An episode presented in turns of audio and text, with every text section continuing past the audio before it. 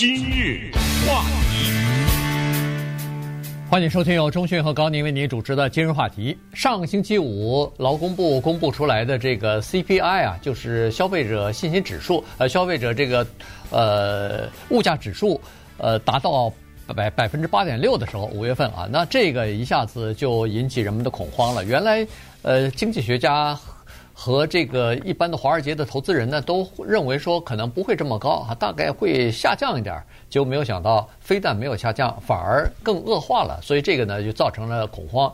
呃，我记得礼拜五就是大跌了一下啊，这个华尔街的股市。那么昨天礼拜一的时候呢，延续礼拜五的跌势呢，继续再跌。所以昨天呃，标准五百这个 SP 五百指数呃，按照。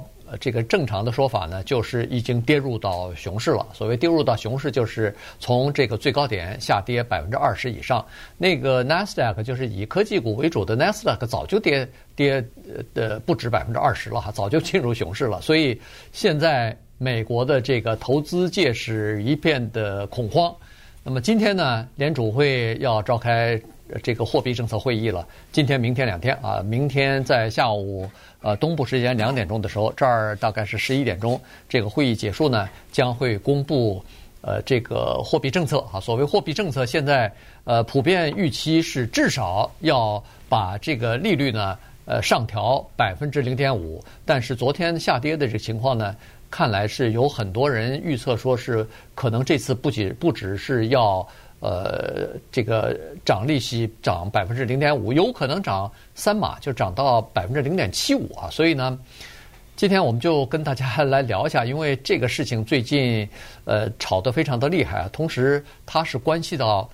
国计民生的哈，每一个家庭，每一个个人，你在加油的时候，你到超市买菜的时候，呃，你说吧，到外边呃餐馆吃饭的时候，或者是买任何一项服务，不管是出去旅游也好，不管是买机票也好，都会发现，哎呦，怎么东西比以前贵了很多啊？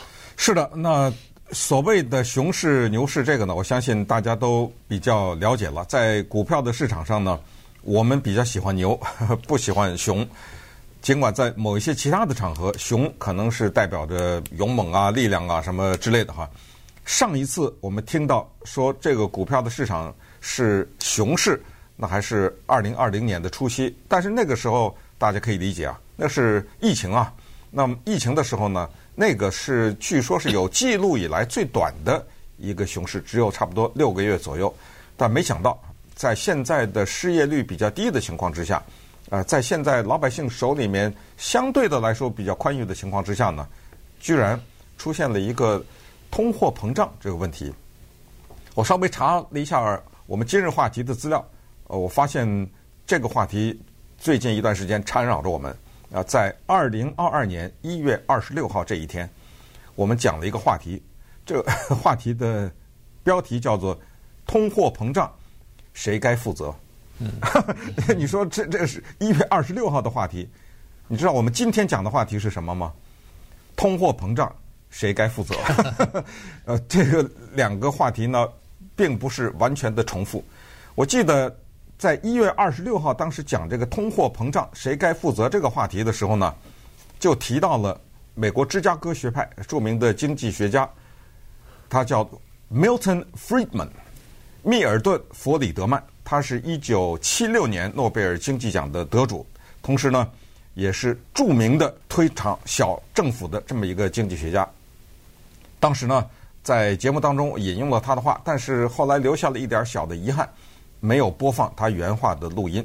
所以今天呢，我要给大家听一下这一位，当然他已经在二零零六年吧，他已经去世了啊。但是这个他在早在冷战的时候。啊，他是怎么说？什么东西叫做通货膨胀啊？这么大的一个经济学家，他解释通货膨胀解释得非常的清楚。举例，然后呢讲原因。这个原因呢就是三个英文字，所以我们来听一下。但是呢，由于时间的原因呢，我没有办法播放他讲的这个故事了，因为那个故事的时间呢讲得比较长。我先给他概括一下，他怎么跟老百姓讲什么叫通货膨胀。当然是一个笑话啊！他是举了一个用笑话当的例子。他说啊，有一个人跟他的财务师啊说：“我决定呢把自己冷冻起来，冷冻二十年，然后二十年以后你把我化了，化了以后呢，那个时候我再看看这个世界的情况是怎么样。那么这二十年呢，请你把我的这个钱呢，你按照你的最佳的方式，你给我投资。好了，长话短说，二十年以后呢，他化冻了，化冻了以后，他首先拿起一个电话。然后那个电话说头三分钟免费啊，他就拿起来给他的赶紧给他的理财师打电话。他那理财师说：“哇哦，你发了，你变成不知道多少个百万富翁了。你当时的这个股票涨了多少多少倍？你当时的那个投资涨了多少多少？哎呦，他高兴得不得了。那么这个时候呢，突然之间，那个电话中传来一个声音：先生，您免费的三分钟已经即将用完，接下来的三分钟二十五万美元。” 是吧？哎，就是说，这个就是特别典型的，用一个笑话解释了什么叫做通货膨胀。是的，您是变成百万富翁了，对不对？但是您的电话一杯咖啡可能八万块什么之类的啊。那么接下来他就用最简单的方式解释了什么叫做通货膨胀，就什么造成了通货膨胀。It's always and everywhere a result of too much money. Moreover. In the modern era, the important next step is to recognize that today governments control the quantity of money, so that as a result, inflation in the United States is made in Washington and nowhere else. Too much money. 嗯，他说，他研究了历史上几乎所有的通货膨胀，尤其是美国百年以来的所有的通货膨胀。 Too much money，这是第一句话，什么造成的通货膨胀？第二句话，通货膨胀只有一个人负责，再没第二个人。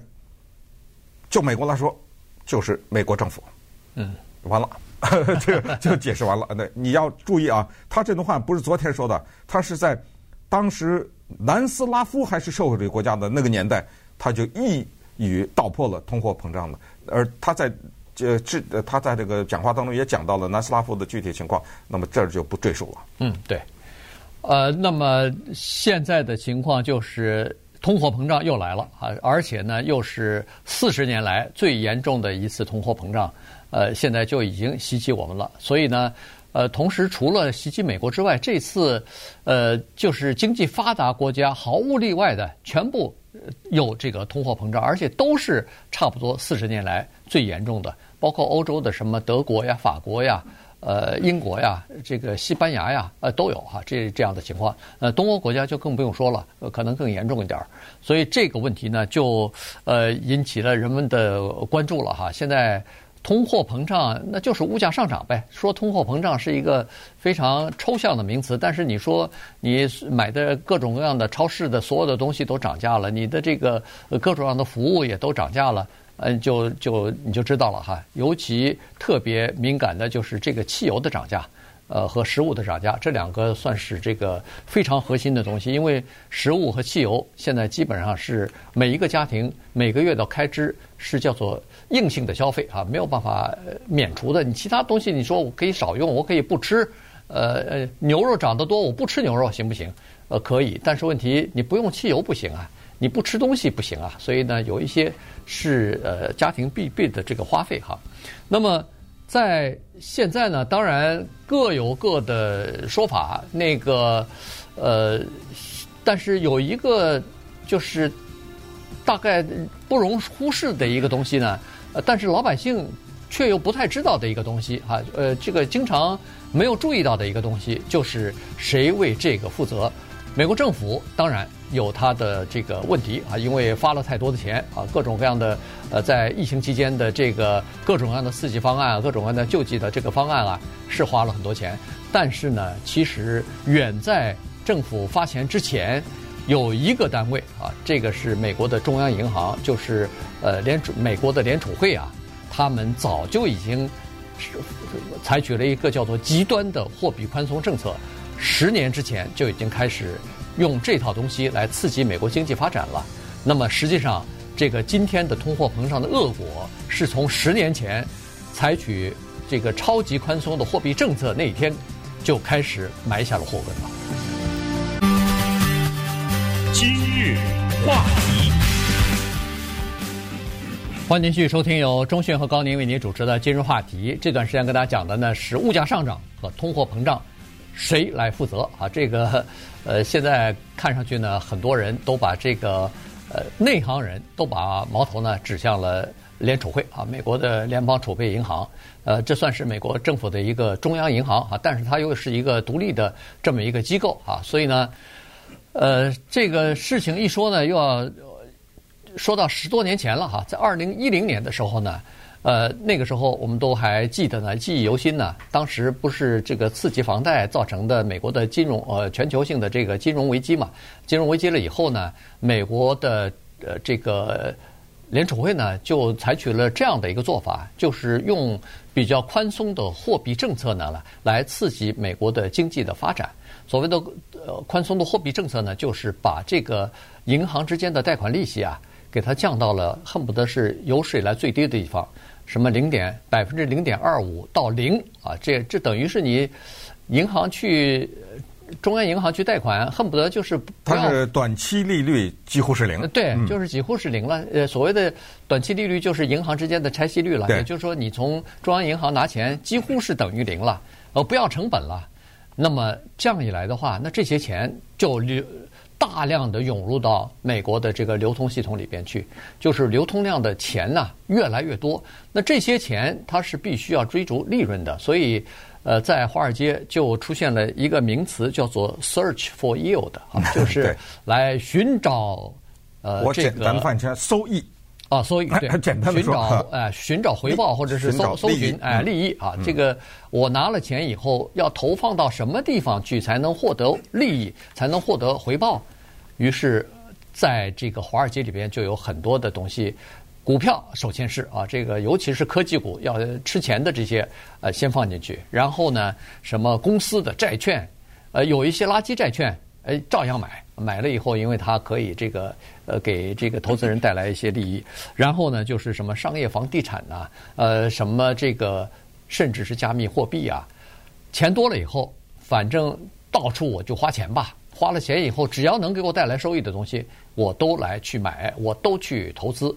于是就造成了过去十年欣欣向荣的这个华尔街的股市。对，你看啊，我们俩在这煞有介事的，一副这个事后诸葛亮的样子，在这说，好像把一个通货膨胀的来龙去脉啊说得清清楚楚。我就不明白了，咱们这儿有诺贝尔经济奖得主。咱们这儿有美国政府的财政部、央行，有各种各样的头发也白了的 这些人，他们不知道吗？他们不比我们知道几万倍啊？这些东西，那么他们看不到这个前景吗？他们不知道这样的结果会导致通货膨胀吗？刚才说到的关于央行降低利率，这个呢，就跟我们节目刚一开始说的股市大跌啊。这个里面和所谓联储会的提高利率啊，这里面有几乎是铁的关系，就是很少有例外的关系，就是你只要把利率提高，股市就下跌，对不对？对，啊、呃，这个就是一个因为很简单的一个道理，就是刚才咱们说的这个所谓的几乎是零的利率，当你把利率降得很低的时候，就给拿钱的人一种什么心理呢？一种他觉得这个钱来的容易，那么就会比较浪费。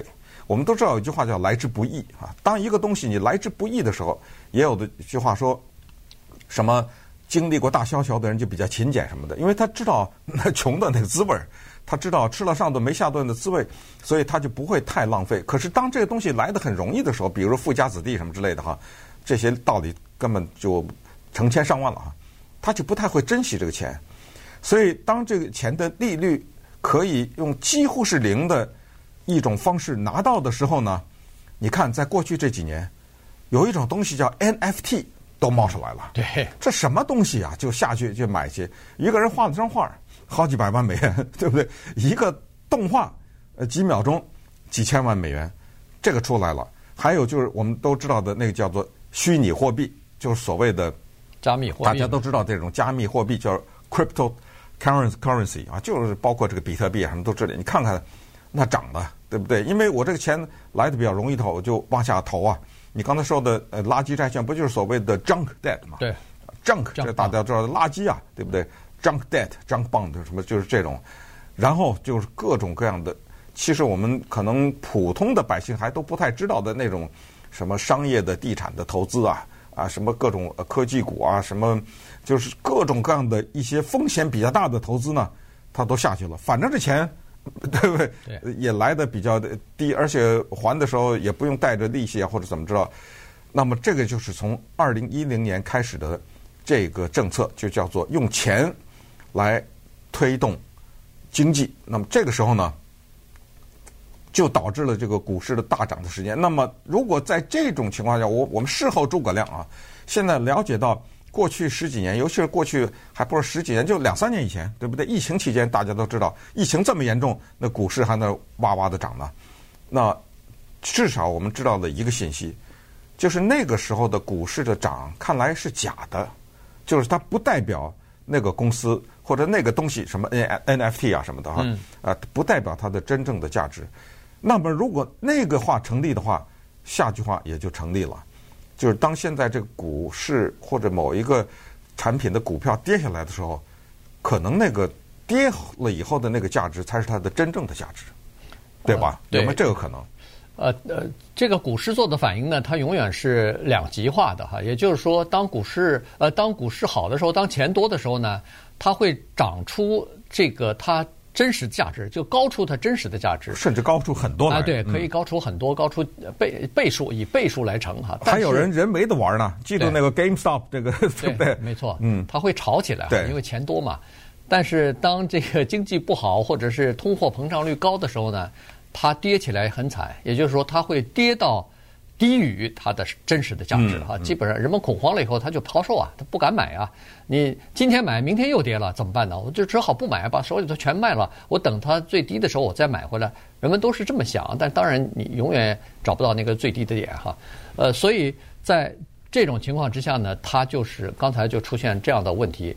呃，一是怎么来衡量？你说联储会发钱花花花太多了呢？你看它的那个联储会的叫做资产负债表，在二零零八年金融危机之前，它的负债呢是九千亿美元，到二零一五年呢已经到了四点五万了，已经到了四点五兆了，到现在是九兆。嗯，从九千亿到九万亿，这个等于是成了十倍啊。是，呃，所以呢，它等于是。哦，这个放到投投到这个整个的流通系统里边的钱就是十倍啊，就是这么多。那刚才钟迅说了，这么多人，这么有经验的经济学家，什么 包括诺贝尔奖的经济得主，什么，他怎么会看不到这个问题的呢？对，现在的问题是比较复杂。现在的东西呢，它有叠加的效应。现在有乌克兰战争，有疫情，有这个疫情之后的什么疫苗的变种。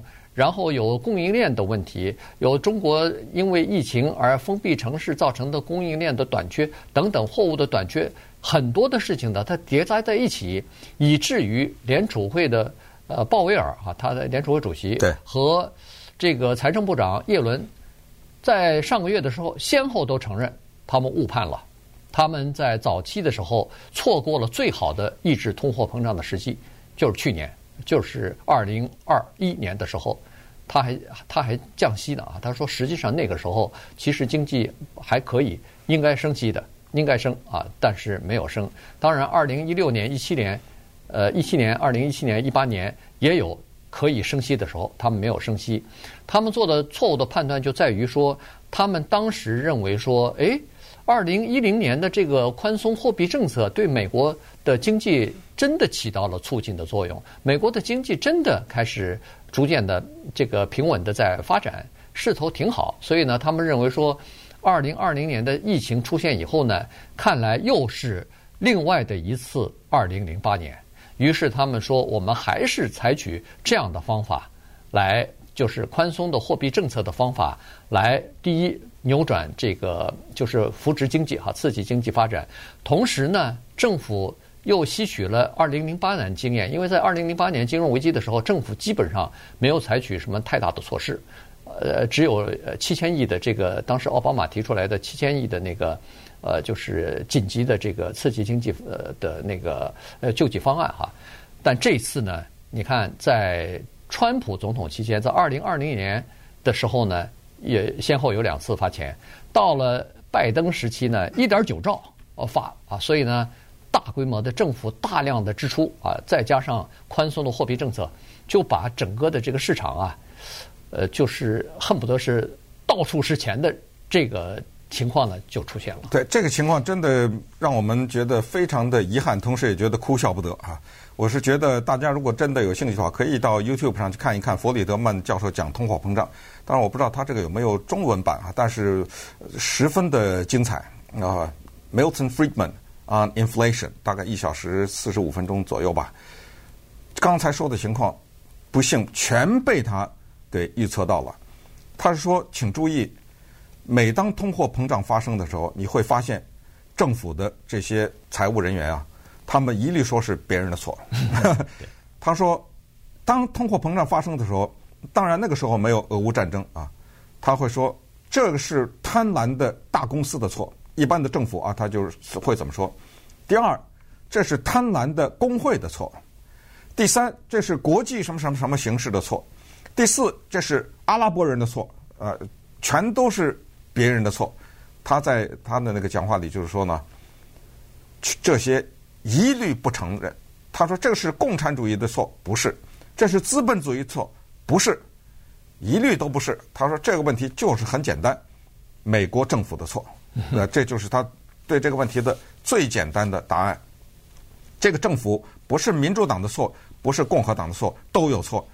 川普在任的时候，当时那个联储会的主席就是 Jerome Powell，对，就是他呀。后来拜登。”不久以前不是刚又给他续了四年吗？对，对不对？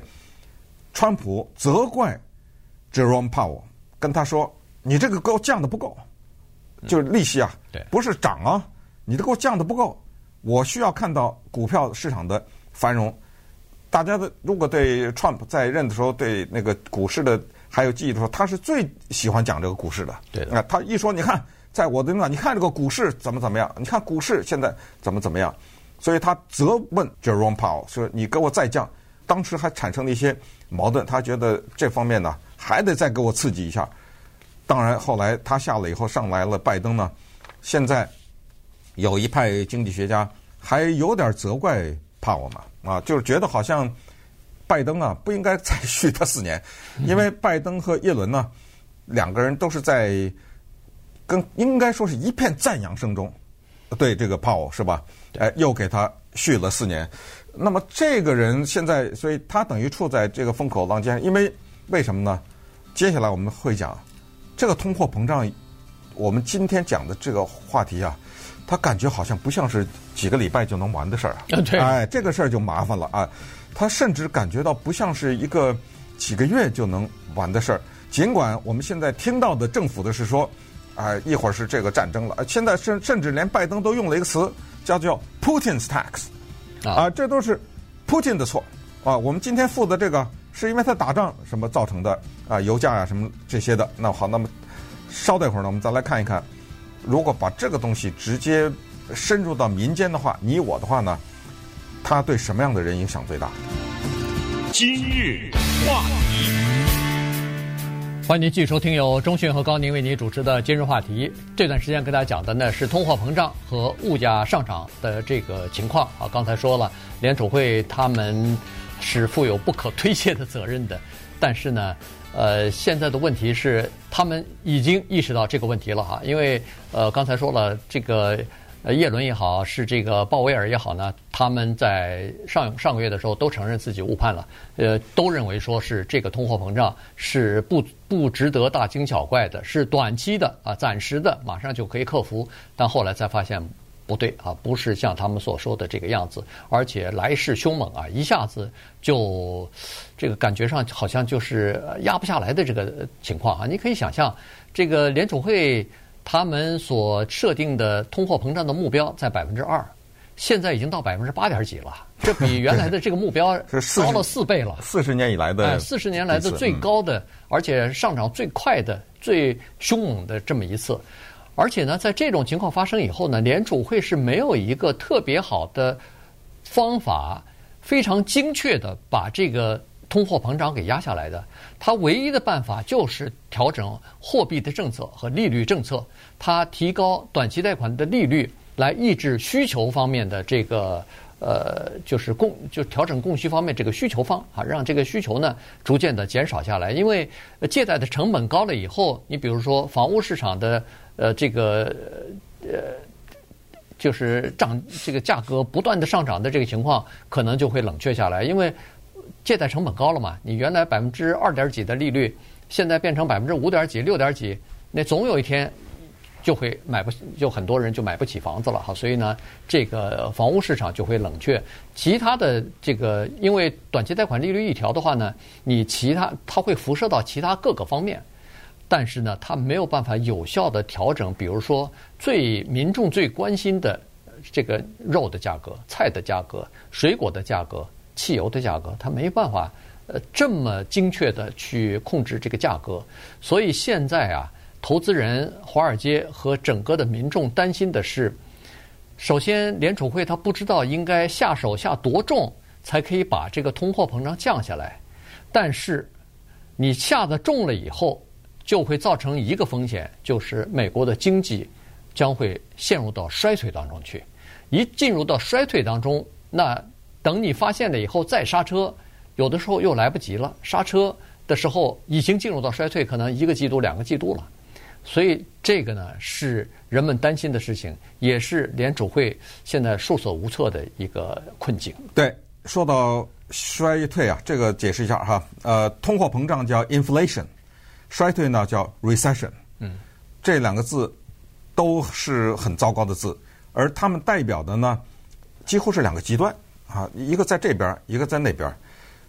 而历史上呢，基本上衰退都是跟着熊市走的，就有一句话叫做“熊市”或者说持续的熊市导致衰退，所以股票你也不能。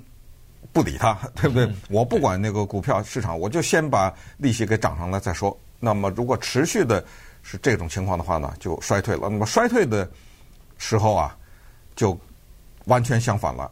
通货膨胀是钱太多了，衰退呢，那就是钱太少了，知道吗？买不起了，或者不是买不起了，就是整个的生产值啊，就一个国家的经济的生产值就全部下降了。那个时候呢，当衰退发生的时候，几大迹象就是首先。公司就裁员了，嗯，也那个时候，因为他没有能力再支付，然后本来他钱多的时候，他可以用在比如说研究啊，用在开发呀，或者什么用在更多请人的那个钱，他立刻也就停止了。那么这就是一个恶性循环，就由此产生。我们也最近也看到了那个 recession 啊，衰退这个词在媒体上不断的出现，也有人开始在发出警告了，甭管真的假的，反正再发出这样的警告。但是就具体的一个个人来说，比如高宁，对不对？具体的个人来说，他就是面临的困境，因为他家住的比较远，离电台。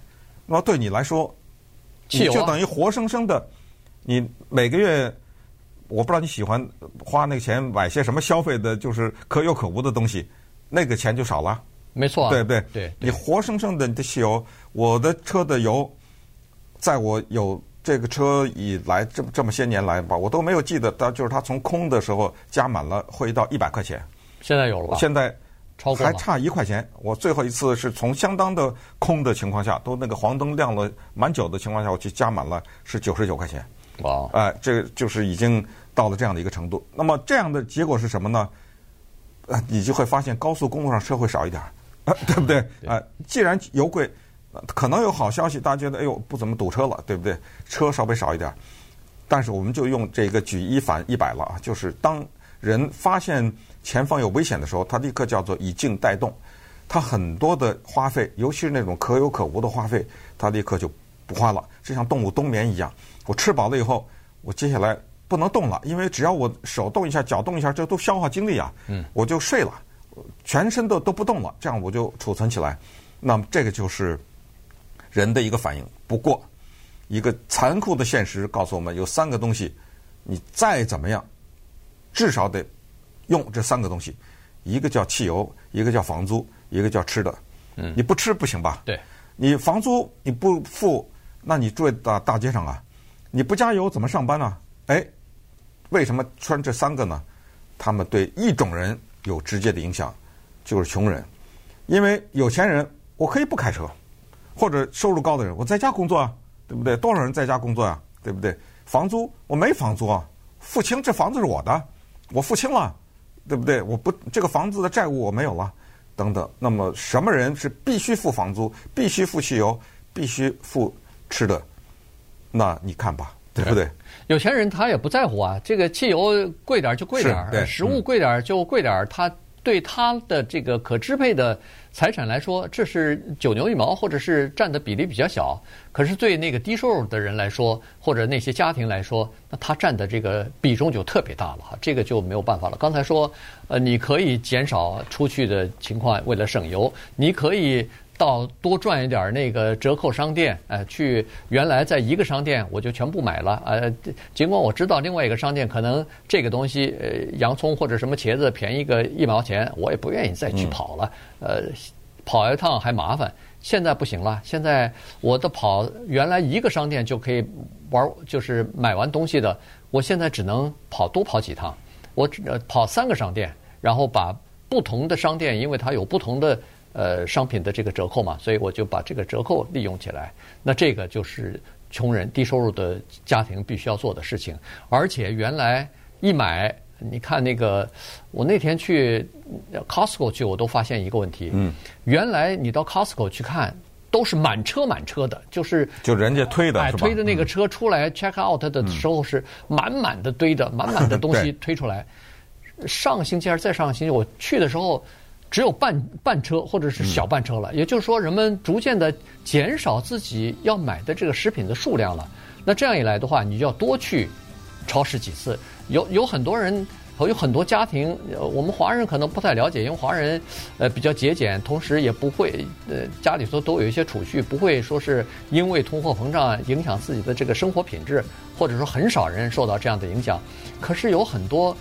老美或者说是西语的这些家庭，他们真的是一个星期一个星期的靠这个预算来过活的，靠这个薪水的收入来过活的，所以他买不起一个月的东西，他只能一个星期，我就只好把这个星期用的这些必需的品买了，下个星期我再买下个星期的。那这样一来的话，其实更费，原因是，他那个每次开到超市去，他不要花花汽油啊，嗯，那个反而对他来说更消耗，但是。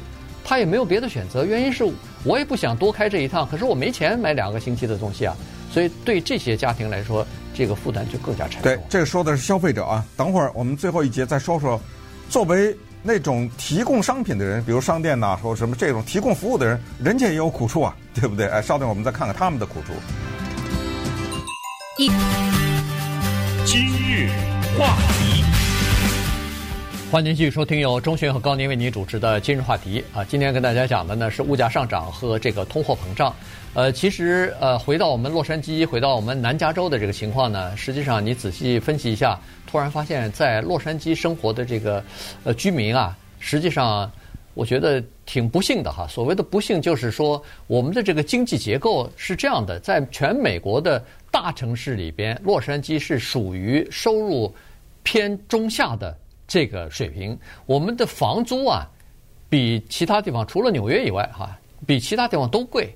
但是呢，在我们洛杉矶的这个打工呃工薪阶级里边呢，百分之五十三的人是属于低收入的这个嗯这个行列里边的。所谓的低收入，就是每年的薪水啊不超过四万块钱，有三分之一的人收入不超过三万一千块钱。如果要是四万块钱，你作为一个人的收入的话，在洛杉矶，你是不要想买房子的，你根本是负担不起这个个人的房房租的。所以这样一来的话，至少百分之五十三以上的人，他没有房子，就是没有自己的房子。那么租房子的人就增加，租房子的人就比较多。所以这个在洛杉矶就是第一，房屋比较贵；第二呢，房租也比较贵。嗯，那么大家千万不要有这样的心态哈，就是在尤其在呃经济出现问题的时候，就是。哇，我很幸运啊！哦，我正好没有这个问题啊，我没有房租的问题，我没有什么。呃，至于那些穷人，那不好意思了啊，那你们就吃点苦吧，等等。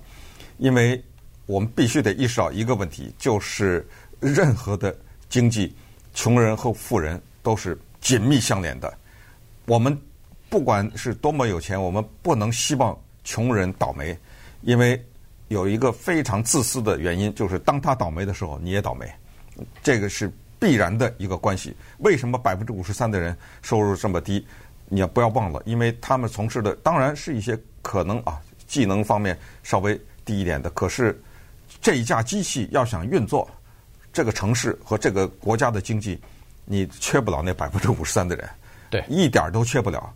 这个当中几乎没有什么废人，废人就有种种的经济的手段，进对他进行淘汰啊。所以我们一定要密切的关注，而且一定要在这个过程当中，每个人要做出自己的一份的努力哈。在这个整个的经济出现问题的这个情况之下，就像我们节约用水一样。那么接下来我们就看看，作为商家来说，他们有苦啊，因为这个大家也都知道了。他也控制不了啊！超市你知道吗？据分析，很多的超市的利润打得很低，在百分之二，因为超市嘛，他就想用薄利多销这个。那当它的进价贵的时候，你怎么办呢？对，它只好涨价呀。对，它没有办法吸收啊。嗯，它吸收也吸收不了。这个一涨价，人家都是百分之八、百分之十，肉类的都涨了这么多了，它没办法，只好转嫁给消费者。这个是正常的。所以呢，这个这是呃这个消费者这方面，还有一些呢。在我们南加州啊，在洛杉矶啊，它有几个支柱的产业啊，经济产业，一个是好莱坞，这是娱乐产业；嗯、一个是这个呃仓储和运输啊，因为我们这儿有两个全美国最大的码头，呃，洛杉矶港和这个长堤港，所以从码头把这些货柜拖到仓库里边，拖到铁路上去运走，这个是一个挺大的行业哈。那么这个。运输这个东西呢，实际上是要用油的，所以现在有很多卡车公司啊，就头痛了。有的卡车公司已经说了。